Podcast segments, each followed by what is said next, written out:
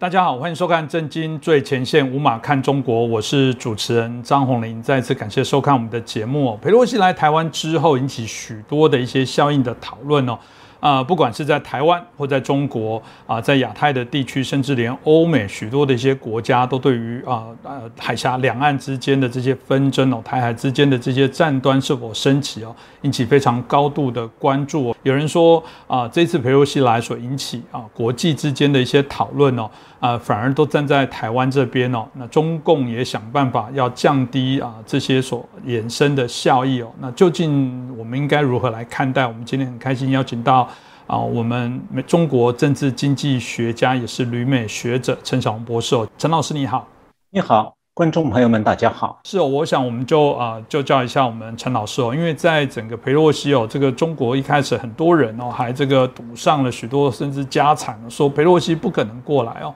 没想到佩洛西来了之后，有人说中国瞬间被打脸哦。当然，这种耻笑之后，当然会激起他们必须做一个更强的一些反制哦。中共就加强了这些文攻武赫的动作。我特别强调是加强，因为许多外面的人不了解，会说因为佩洛西来才造造就了中共的这些武力的干扰，其实不对，是因为中共不断借有各式各样的理由来干扰台湾。有人说，中共除了对于佩洛西的抗议以外，也借机哦，要针对过去在号称啊台湾海峡可以来做自由航行的这些欧美啦或者日本等等这些支持台湾的国家，也是一种警告。那老师你怎么看待这个后续我们看到佩洛西来访之后产生的这些效益的影响？呃，这次中共发射飞弹啊，是再度制造了东亚地区的紧张空气，那当然也在台湾引起了警惕。那我觉得有这个过程当中啊，有几个值得关注的迹象是需要再分析一下的。呃，第一个就是中共发射的飞弹只是威胁台湾吗？我想这个答案应该是并非如此，因为中共那十一枚飞弹当中啊，据日本防务省公布的讯息，六枚是落在台湾外海的，五枚是落在日本的专属经济区。那么很显然，中共这次要制造的不仅是台海危机。而且也在制造中共对日本的威胁，所以不能够把这次中共发射飞弹制造出来这个区域型危机单纯定位为台海危机，那同时也是东亚危机，这就是日本马上对中共抗议，要求停止飞弹演习的原因。那么第二，这次中共发射飞弹仅仅是因为佩洛西访台作为报复手段吗？可我们从飞弹的落点来看，并非如此啊。因为如果说佩洛西访台让中共跳脚，那佩洛西访问日本，中共没道理跳脚啊。那何况佩洛西还访问新加坡呢？那次不见中共对新加坡发射飞弹呢？那照道理，新加坡比台湾还要小，又在金融上严重依赖中国的外逃资金，那中共应该对新加坡也霸凌啊。那为什么中共只挑台湾和日本呢？很显然，中共这次的飞弹演习是借题发挥。利用佩洛西访台作为借口，把他对台湾和日本的不满发泄出来了。那么，其中对日本的不满，无非就是日本提出了台湾有事就日本有事。那么第三呢？为什么中共提前结束了飞弹发射？那么台湾有一种说法是说，中共的飞弹飞行轨迹也都暴露了，被台湾掌握了，所以就不再发射了。其实呢，以台湾那个乐山雷达这个远距离的搜索功能啊。中共哪怕在他自己的领海里头发射内弹，台湾军方也能掌握相关资讯的，所以不见得非要飞弹飞过台湾高空才能掌握飞弹数据。那为什么中共停止了发射？其实还有一个原因，那就是美国海军的大舰队要靠近中共的演习区。美国海军官网八月四号报道说，美国已经在台湾东部海域部署了一个航母打击群和两艘搭载海军陆战队的 F 三十五 B 闪电。联合攻击战斗机的两艘大型攻击舰，那么这个航母编队里有里根号航母和护航舰。那航母上头的第五舰载机联队是随时待命。这两艘两栖攻击舰呢，一艘是从冲绳赶来的迪利波利号，载着二十架 F 三十五 B 战斗轰炸机，以及从日本佐世保赶来的美利坚号，同样载有多架战斗轰炸机。所以美国海军到场了。如果中共要是继续发射飞弹，等于就是威胁美军，这是中共不得不慎重考虑的。结果他就收手了。那么第四，中共对台湾的威胁只是一次性的吗？他会不会继续对台湾采用各种威胁手段？那我认为是说，中共的对台战略已经发生了重大转变。呃，我在六月二十二号的节目里提到过，中共今年六月十五号开始实行了一个叫做《军队非战争军事行动纲要》，但是台湾的媒体啊，似乎没有多注意这个对台湾至关重要的军事行动方案，所以我今天要再次强调一下，台湾现在和今后面临的，既可能有中共的军事攻击，也可能有中共的非战争军事行动。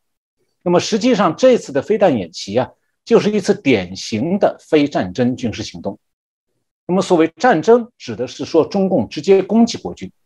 那么所谓非战争，就是中共用军队的军事活动来威胁台湾的平民。那像这次的飞弹演习中，中共的飞弹在外太外太空飞过，并没有与国军的防空部署发生战斗，所以只算是演习，不是战争。但是呢，这样的演习造成了短暂的海上和空中航道的封锁，这影响的就是平民了。那我们如果今天是把中共的这次飞弹演习放到中共实施他那个军队非战争军事行动纲要这个框架里的认识啊，就会发现很多台湾面临的新课题了。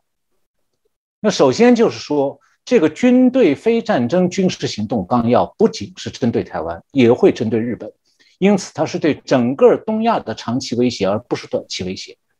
那迄今为止，台湾和协防的盟友基本上都是以中国的战争行动来制定防卫战略的。但是时势变了，如何应对中共未来的非战争军事行动，这成了一个必须面对的新课题。那其次就是说，我们不能被中共说他在报复佩洛西访台这个讲法给骗了。为什么这样讲？中共的军队非战争军事行动这个纲要早就在酝酿了。习近平是今年六月十三号签署了这个法令，两天以后就开始实施。能够说这个法令是为了报复佩洛西访台吗？那是鬼扯啊！六月份的时候，中国根本不知道佩洛西八月份会访台啊，所以中共只不过是抓住了佩洛西访台这个借口，现在开始正式实施他那个军队非战争行动纲要了。那么这个纲要呢，只是表面上啊，为中共军对台湾的封锁行动提供一个常规化实施的法律依据。实际上，中共军方的各种预案一直在做，只是台湾的媒体啊没有从这个角度去想过。所以，飞弹演习啊，只是中共的非战争军事行动的一种。我们现在有需要啊，对中共的本质有更清楚的认识。不是说台湾民众不想遇到麻烦，中共就不会来找麻烦。可以讲，中共亡台之心不死，才是中共的真正嘴脸。这再次呢，就是台湾必须要重视如何对付中共民用船只犯台的可能性。法国国际广播电台今年六月二十六号引用 CNN 的报道说。美国的前海军舰长、印太司令部联合情报中心的前作战主任舒斯特表示，中共的福建号航母大概还要三到四年才能投入作战。那就算真的正式列编海军，这个舰的体积很大，会成为显眼的打击目标。与其担心福建号，美军当前更关心的是四种中国船舰，其中前两种是常规的海军军舰。这个后两种是民用船只，那么那前两种呢？美国关注的是中国的零五五型飞弹驱逐舰和零三九型前舰。那这两种军舰可能会在台海的非战争军事行动中非常活跃。那后两种民用船只，台湾可能从来没有报道过，是商用渡轮和武装民兵船。如果共军，出动大量的渡轮和民兵船，美军舰队是比较不可能对这些民用船只开火的，而且这样的船只对美军军舰队也不构成威胁。但是，中共是可能除了发射飞弹之外，还可能下一步使用民用船只横渡台海，设法来测试说台湾能不能有效的拦阻和瓦解中共的民用船只攻势。那我看到《自由时报》刊登这条消息的。但是呢，也好像没有引起台湾的时评节目的重视。那么，其实中共使用民用船只来测试台湾的海岸防卫能力，同时也是非战争军事行动。这种民用船只不是军舰，它明显的没有作战能力的，但是中共用它来骚扰、封锁台湾，同样可以达到出动军舰封锁、攻占台湾才能达到的目的。从这样的意图当中，我们可以看到，中共的亡台之心不死，手段是非常阴毒的。那在这些没有作战能力的民用船只上，中共可能是装载穿便衣的军队，然后携带轻武器。如果是国军按照传统的做法不对民用船只开火，那这些船只就会靠近台湾的海岸，然后穿便衣的军队就会登陆。一旦控制滩头阵地，后面穿军装的部队就会用军舰输送，大举登陆台湾。那么这些民用船只上呢，可能确实会有真的平民。那重工会中共呢，会诱使国军。击杀平民，然后制造借口，把民用船只登陆或转换成舰队登陆。那台湾可能有人会天真的想说，中共不会牺牲平民的生命啦。讲这种话就是太不了解国军在大陆失败的历史了。国民政府之所以在大陆失败，说到底就是国民政府没有中共那么卑鄙，国民政府的手比较软。而中共是可以用人民的血和骨头来铺就他夺取政权、巩固政权道路的。那么，从韩战到今天，中共还在继续用同样的手法来实现他对外扩张的企图。共军在上个世纪四十年代能够战胜国军啊，除了苏联提供大量的重型武器以外，还因为它可以让平民去踩地雷、挡子弹。那后来很多被共军俘虏的国军士兵都讲，当年在东北战役和徐蚌战役的时候，很多国军士兵发现冲在最前头的居然是平民啊，他们心就软了，下不了手。结果共军就这样攻破了军国军阵地，平民被迫冲在前头，不是因为他们勇敢冲锋哦，是共军的独战队在后边用机枪子弹逼着他们往前冲，谁不冲谁就被共军打死。这些平民曾经拥护过国军，当他们被共军送上死亡线的时候，后悔也晚了。那还有一个很典型的战例，就是东北的长春围困战。那共军对长春市围而不困，同时切断粮道，让几十万平民在城里的饿得要死。那然后，当平民试图穿过城外的封锁线逃生的时候，共共军下达的命令是说。平民逃出来，一律格杀勿论，把他们打回去。因为共军是要逼着快要断粮的国军，被迫与饥饿的平民分用最后的口粮，让国军早一点断粮投降。那关于这个情形，中国有一个军方作家叫张正龙，写了一本书，书名叫做《雪白血红》，雪是下雪的雪，雪是白的，血液是红的。讲的就是东北战役，其中有一章专门是讲长春围困战。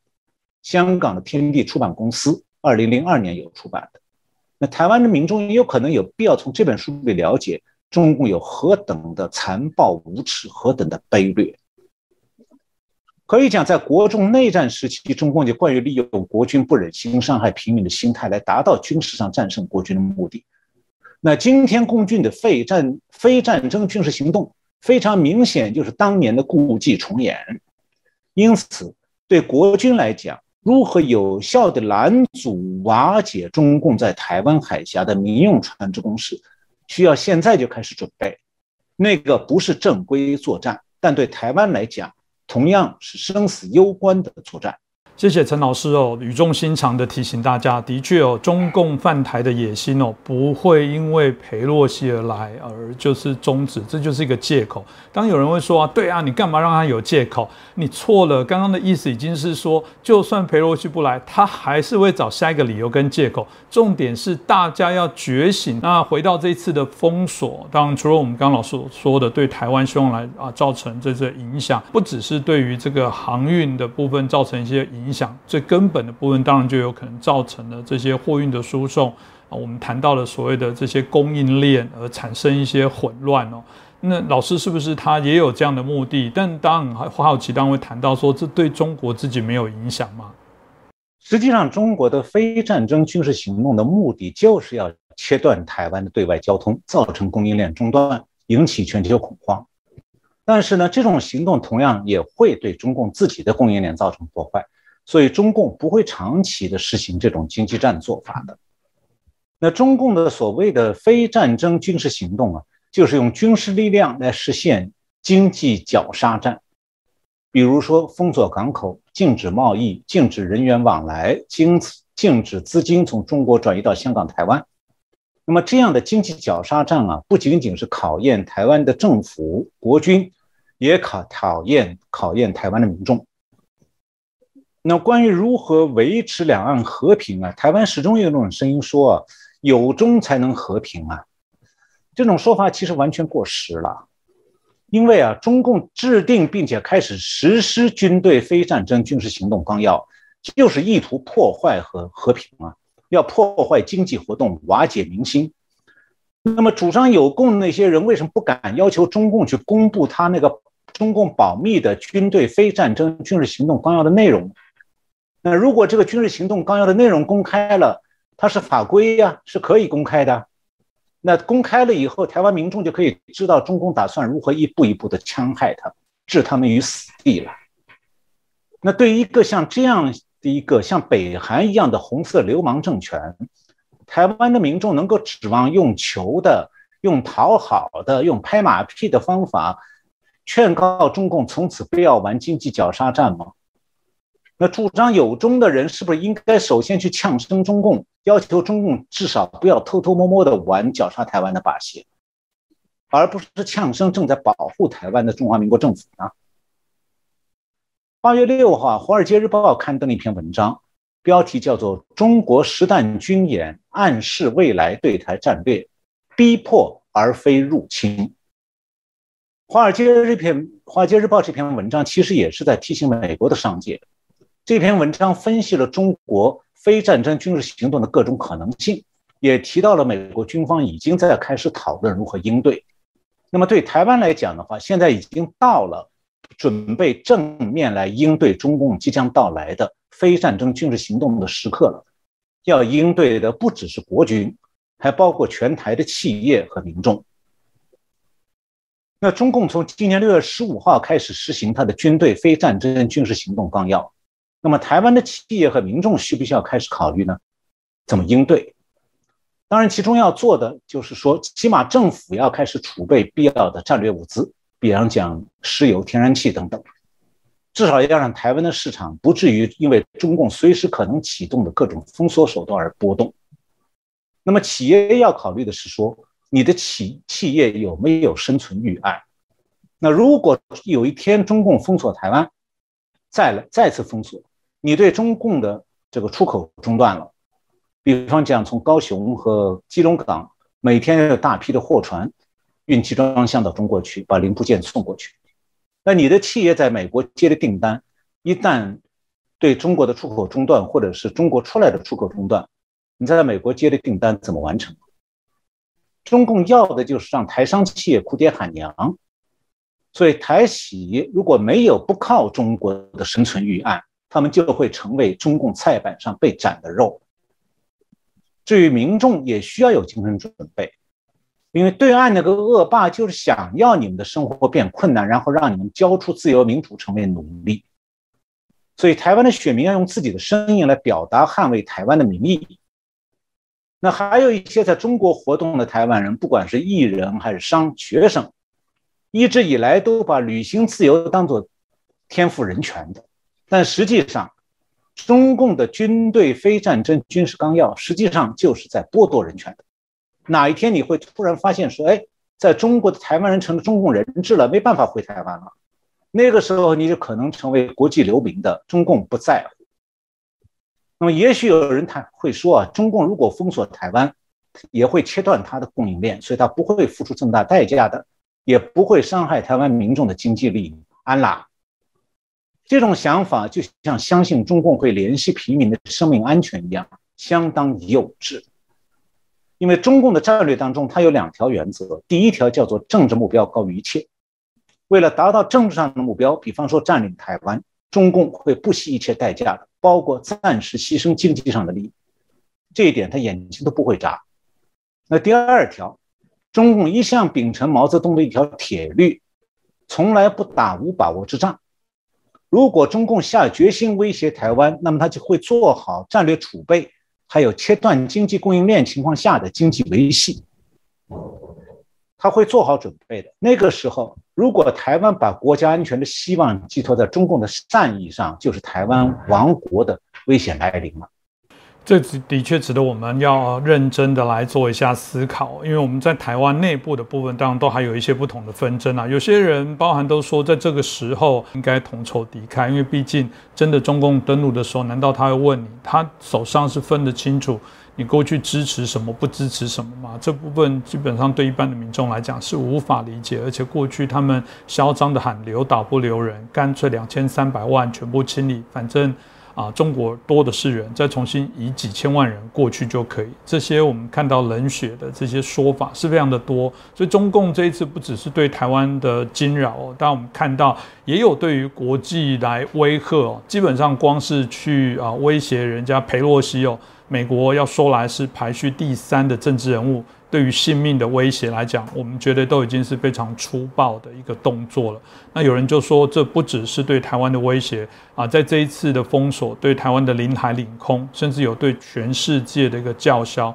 但这件事情，他来台湾的确也造成了国际重要的一些关键，各个国家他们内部，甚至我们看到许多的一些新闻资讯影像哦，他们内部甚至也辩证，很多国际也引起许多讨论。所以这次是不是也请教老师，就您的观察？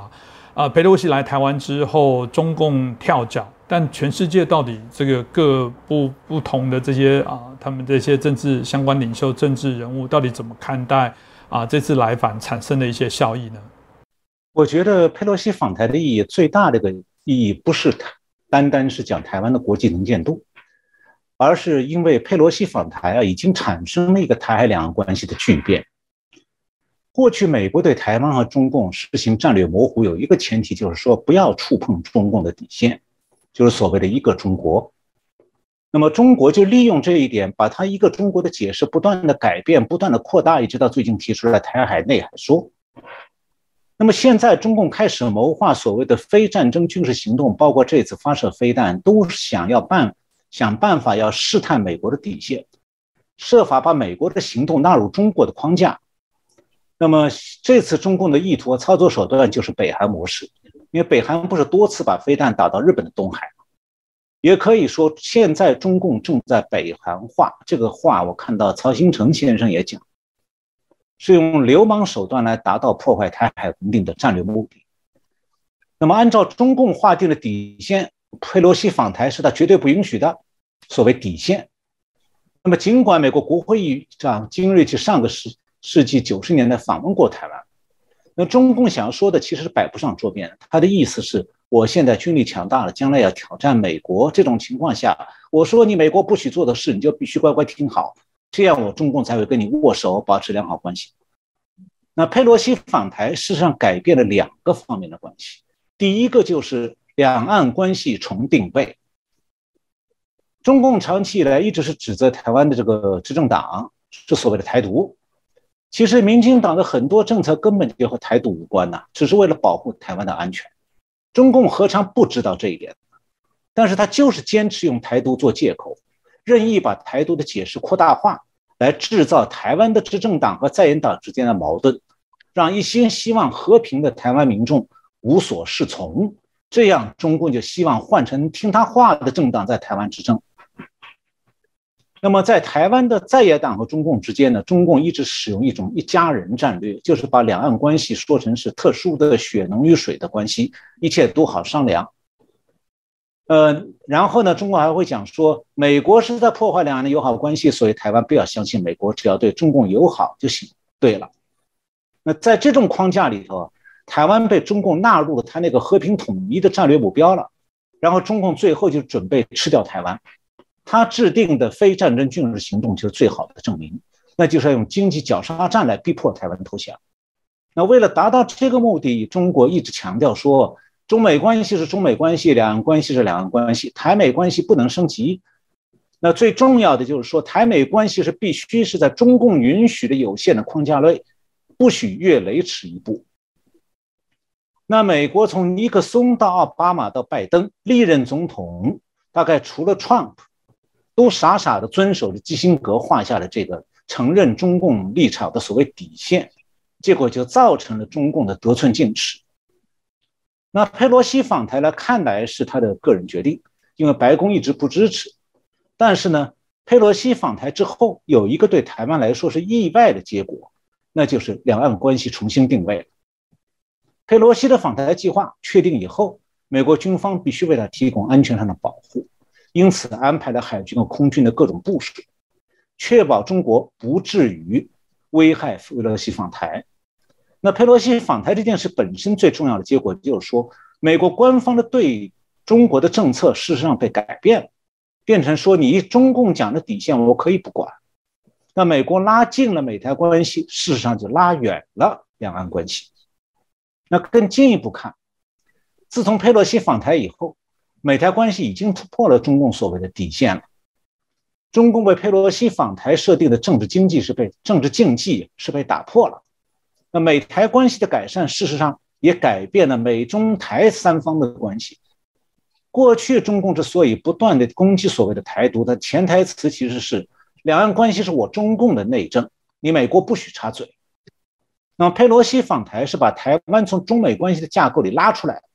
变成说中共关于两岸关系的说法只是你自己自说自话，那美国要怎么做不需要征得中共你的同意和许可。那么这样的话，实际上。美国与台海两岸的关系，事实上变成两个平行的架构，一个是中美关系，中共觉得说美国不再听他的话了，非常恼火；再一个就是一个平行的架构是台美关系，中共在当中已经不容易再插上手了。那么这样一个转变，对台湾而言最大的意义在于说，台湾得到了对外关系上相当大的主动权，不用再被中美关系所束缚，也就是说。今后台湾处理台美关系，美方美方啊会慢慢的从原来的中美关系架构里面走出来，让中共不能再对台湾在外交上为所欲为。嗯，当然了，台湾的国际关系啊发生积极的转变也是有代价的。像这次的飞弹演习，台湾就有很多人说，哎，都是佩洛西访台造成的，让台湾承受了中共的威胁。这个讲话的背后的意义是什么呢？就是说，我们台湾只要乖乖听中共话了，台湾就太平。但是这个讲法有一个无法自圆其说的关键地方，他怎么解释中共现在正在实施的非战争军事行动啊？那行动是一个创造和平、维持台湾繁荣的计划，还是一个制造军事冲突、破坏台湾经济的计划呢？这不是非常明显的事情吗？那毫无疑问，中共正在逐步推行的非战争军事行动。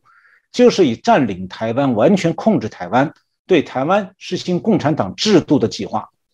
那这样一个计划已经提出来了，而且还用飞弹演习来测试。那怎么能够说台湾听中国话就太平呢？这个计划等于告诉台湾，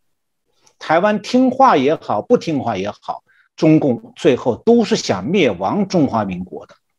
所以。台湾与美国的关系拉近一些，到底是威胁台湾的和平，还是延续台湾的和平？其中道理是一清二楚的。因为中共的非战争军事行动计划本来根本就和佩洛西访台无关，那是今年六月就开始实施了，是中国先摆开了这个灭台计划的沙盘，然后佩洛西突然访台，所以我相信佩洛西现在可能也不知道中共正在实施的这个非战争军事行动计划。他决定访台，当然有一些其他的原因。那么我讲了，佩洛西访台实质上改变了台美关系，也改变了中美关系。这是佩洛西访台改变了两个方面关系的其中之一。那第二个被改变的关系，台湾可能并没有充分意识到，那就是说，中共因为美国军方为佩洛西护访台护航啊，被迫进入了中美关系的冷战架构。我在两年前就提出了中美冷战，实际上从二零二零年初就开始了。不过呢，拜登一直胆怯的不敢提，反而弱弱的说美国不要冷战的。但是美军为佩洛西护访台护航这个实际行动，让中共是不得不乖乖的走进了冷战状态下双方必须共同的规则、共同遵守的规则，就是普英文是 protocol。这个规则就是说，两个核大国之间彼此不能轻启战端，必须彼此避让。我们可以想象一下，中共是为干干扰佩洛西访台做了采取军事行动的准备的。假如是国军自己护航，中共可能会非常嚣张；但是美军护航了，中共就扁扁嘴回家了。其实呢，美军对中共可能干扰也采取了非常谨慎的做法，就是安排航班绕行，兜大圈子，避开南海、台海。这不仅仅是安全上的考量，还有一个被大家忽视的效应，那就是美军用护航行动表明，他不会与中共的战机直接对抗，以免发生冲突。这不是单纯的给中共面子，而是告诉中共，你我之间最好大家不遵守冷战规则，避免直接对抗。那么，中共发射飞弹以后，美国又采取了一个比较强硬的行动，就是出动航母编队的两栖攻击舰到台湾东部海域。这个行动并不是为了击落中共的飞弹啊，而是在测试中共对冷战规则的理解，就是说。美军舰队已经接近你的飞弹落点区域了。如果你继续发射飞弹，就变成不是威胁台湾了，而是直接挑战美军了。那中共这次也是看懂了美军给出的信号，所以就提前结束飞弹演习，以免与美军发生冲突。所以美军是用一软一硬两个行动，实际上是给中共上了课，那就是冷战大国之间你不能为所欲为，必须遵守冷战中不能直接冲突的规则。那中共用行动也做了回应了，就是我虽然满脸的霸横，但到底还是知道冷战规则的，会老老实实遵守冷战规则，不轻启战端。那这个状况呢，其实也是改变中美关系的一个实质性变化。也就是说，中美之间已经彼此用行动表明，双方讲的友好合作不过是套话，实际上彼此的冷战对抗关系已经确认了，而且今后也只能这样相处下去。那么，中共接受冷战规则这件事，对台湾的安全安全来讲是一件好事。那意味着说，每当共军面对美军时，他会比较小心一点，不至于胡作非为。那么，接下来我来讲一下国际舆论对佩洛西访台的评价。那由于被这次佩洛西访台有一个公院被冲突的背景，所谓的公指的是白宫，院就是指美国的众议院。那白宫的官员是反感佩洛西访台，认为给美国的中国政策带来了改变和麻烦。那么众议院的共和党议员表态支持佩洛西访台。那美国民主党的喉舌站在拜登这一边的，纷纷发表批评佩洛西的文章。然后其他国家的媒体注意到这点以后呢，对佩洛西访台评论也变得谨慎起来。那客观讲呢，拜登的国际声望跌落并不是从佩洛西访台开始的。因为拜登忠实推行美国民主党极左派的一系列政策，包括说开放边界让非法移民任意进入，还养起来，打压石油产业，还有就是刻意压缩军费，阻止海军扩大舰队等等，这些政策在国际社会引起了很多争议。但各国出于外交上的礼仪不便直接批评，但对拜登的冷落却越来越多。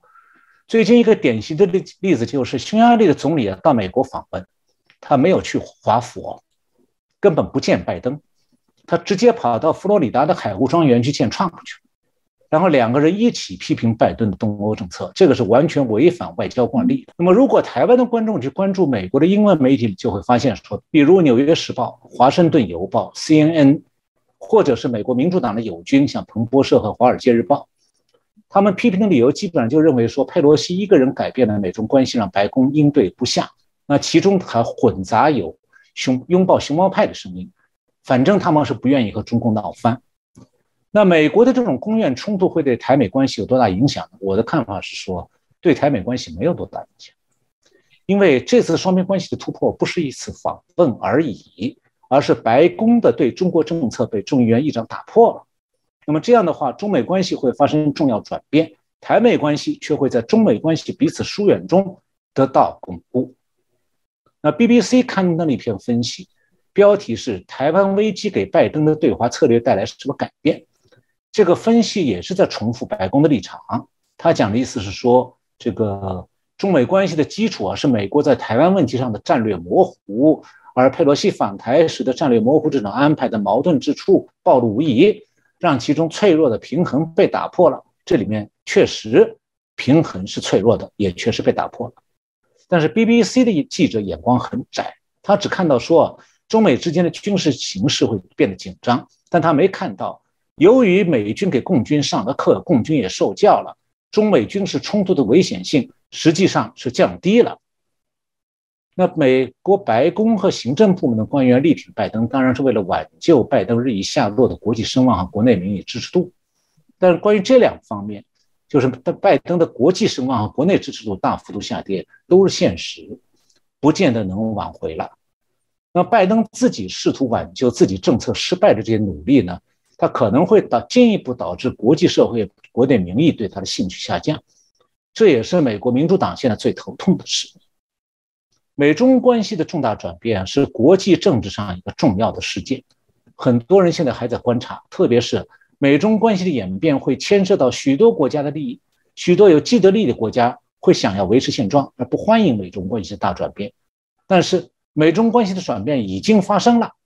中共也摆出了外交上不再和美国合作的姿态，木已成舟，已经回不了头了。是哦，谢谢陈老师哦。其实陈老师刚刚所提到裴洛西哦来台的这件事情哦，的确引起国际非常大的一些关注哦。其实中共这次战男式的叫嚣威胁，反而让全世界的人更关注啊他的来台，甚至之后的演习啊，即便有说法是说他们还有环岛式的这些军演，不断的在台湾环岛来做实弹的这些设计哦。但不管怎样，它就会引起啊国际之间更大的一些关注哦。那呃，这个当然某种程度对佩洛西啊坚持的反共，去揭露中共恶霸丑陋的这一面哦，我想是非常有效果的。那以老师对于中共的理解哦，他们现在怎么收尾呢？当然大家也好奇哦。那不管怎样，大家很呃看到了这个美中台三方的啊改变哦，显然是呃明显的出现了一些变化。你觉得未来可能会怎么样的一些走向？是不是可以请教一下老师？呃，佩洛西访台虽然是他个人的决定，但台湾是必须要欢迎他的。换任何执政党在台湾执政也是欢迎的。但是欢迎之后，我们需要观察的后续演变，就主持人讲的这个问题。这里我想替大家介绍，跟前面我讲的这个这个中共亡台之心不死这句口号从哪里变出来的？这句口号最早是中共在毛泽东时代提的。那时候，中国的大人小孩都会讲一句口号，叫做“美帝国主义亡我之心不死”。那很多人是坚信，中国人是坚信不疑的，认为美帝国主义早晚一天要灭了中国，要侵略中国，等等等等。那等了多少年了？发生一个重大变化是什么呢？毛泽东是率先和原来的共产党老大哥苏联争夺国际领袖的地位，然后双方闹翻了，然后老毛在边东北的边境伏击苏军的巡逻队。导致苏联决定动用核武器来消灭中共。那当时是在越南战战争当中被中共搅得六神不安的美国呢，就抓住这个机会对老毛伸出橄榄枝。然后老毛是在灭国危机之下，只能投入美国的怀抱。那么这一投入美国怀抱，中共就把口号改了，把“美帝国主义亡我之心不死”改成了“苏联亡我之心不死”。这话意思是说，另外一个共产党国大国要灭了我这个共产党大国，那就不是帝国主义要灭掉你哦，那不是共产党自己打架吗？但是呢，中国人从来没有怀疑这个改变有什么不不不对头的地方，大家还是坚信不疑，没人质疑毛泽东的决策，当他没资格质疑，也不敢质疑，你质疑就得去劳改营了。倒是西方国家从越战时期积聚起来了很多毛粉，包括当时的年轻的奥巴马对毛泽东大失所望。他们当中很多人从此就不再把毛泽老毛当作精神领袖了，这是老毛的衰落。那今天的习近平呢？其实我们也要从中国的前景和世界大局的角度去看他的未来。习近平呢是在中共统治最得意的时候上台的，以至于他觉得自己可以实现老毛留下来那个反美理想，从而让中成为一个中国乃至世界的领袖。但是啊，形势比人强，习近平现在面临的是中国经济不可避免的走下坡路的状况，他的扩张野心还没实现呢，就遇到了内在的重重困难。所以对中国的前景啊，我们需要不断去分析中共的各种难题，进而判断它的进退。这就是我说过，时间不站在中共一边的原因。那对美国来讲，也不要单纯用一两个美国总统的这个选择来做判断的标准，因为啊，在美苏冷战时期，除了里根总统之外，其他民主党总统在国际关系上犯的错误都不少。那基辛格奠定的这个美中关系，用今天的眼光来看，也是不是不绝对不可以改变的。之所以很多人现在还在帮周恩来，就是我们讲的基辛格定的这个一个中国原则是。周恩来帮基辛格拟定的，等于是中国交给塞给美国的一个框架。当时尼克松急于和中国拉关系，然后就把这个框架吞下去了。现在还在讲这个框架，其实是因循守旧而已。那么从美国现状来讲呢，拜登不会在白宫位置上待很久的，至少他想连任的话，民主党内和朝野双方都会很。这个对他抵制度非常大，更不要讲民调和民意了。所以，拜登的中国政策也可能随着这个国际形势的改变而调整。那他的继任人会怎么做，现在还不知道。就台湾的国际地位现在变得正越来越重要。这一方面是台湾经济发展的成果，一方面是中共咄咄逼人的产物。这个趋势，就台湾的国际地位变得越来越重要，这个趋势是不可改扭转的了。那么，中共现在是开始在遵循冷战规则，不与美军正面冲突，也表明说，其实中共喉咙很大，声音很响，但实际上是知道一些分寸的，不至于做出和美军正立刻正面对抗的蠢事来。那中共的小粉红其实中共的跟屁虫，中共明天如果改变战略，他们照样会跟着赞美他。所以啊，台湾要看的是中共的大势。就大的这个趋势，还有美国的中共政策的改变以及稳固性，就美国这个改对华对中共政策的改变本身的稳固性，再就是台湾要为应对中共的非战争军事行动做好准备，然后静观待变。那若干年后回过头来看，台湾的冷静和积极防范中共灭台，就是台湾的立足之本。台湾的和平如果被破坏，是中共扩军备战的结果，并不是台湾挑起的，这大家有目共睹的。你维持和平不能一厢情愿呐，对方要灭你，你只是坐在那里念要和平要和平这个经，于事无补啊。你看好自己的家，你才谈得上未来。是非常重要，真的是要先看好自己的家。我们还是谈到内部的混乱，有人说才是最大的问题哦。这一波中共对台湾的野心，如果没有办法敲醒在台湾的人，啊，共同啊，对于这个危机感，同时清楚这个敌我的意识的话，那我觉得中共的飞弹真的是白打的。那。从某种程度来说，我觉得这次刚刚老师也提到曹新成，我们很尊敬的一位企业家，他后来愿意捐出三十亿台币，大概一亿美金。呃，基本上很多人搞不清楚，觉得说哦，他捐给国防买什么武器，其实不是。它里面谈到许多，就是对于这些内部的新防，对于这些所谓的假讯息，要不断的来做。其实当时当然啊，看到新闻这样报的时候，我自己觉得真经最前线，我们无马看中国的团队觉得非常的骄傲。为什么？其实我们一直以来就在做这件事情，即便资源非常的少。但我们都觉得没有让大家来了解中国，没有让大家了解中共的这些本质，我觉得是一个最大的问题。所以能做这样的一个节目，我们觉得最骄傲的部分也是把这些内容真实的呈现给大家。我知道大家都有不同的意见、不同的辩证，我也知道裴洛西来都有不同的一些声音。啊，悲观的部分说它带来危机，乐观的说它是一个吹哨者。当你选择不同的媒体，它给你的一些素材就不同。但真的不能好好来思考一下吗？我们倒不能冷静的想一想。呃，今天不管怎样，那有人说佩洛西来的时机不对，那我就要问，你可以告诉我那什么时机才对吗？有人说这个佩洛西来会造成麻烦，但佩洛西不来，中共就不会找台湾麻烦吗？另外一个部分是，今天到底谁在挑起事端？谁用的是一个比较粗暴的手法来解决问题？呃，最近大家也在疯传邓小平呢，过去在演讲的时候提到，当中国觉醒，当中国到处在欺负别人的时候，就是大家一起团结起来，把中国、把中共打败的时候。这不，现在习近平在做的事情，就是在呼吁全世界要惊喜，要了解中共现在是用一个恶霸的方式来崛起。那今天再次感谢我们陈小龙博士哦，带来啊佩洛西访台之后这一连串的发展，值得我们必须要注意的一些事情。再次感谢陈小龙老师。那不会，谢谢主持人，谢谢我们观众朋友们看收看这次节目，我们下次再见。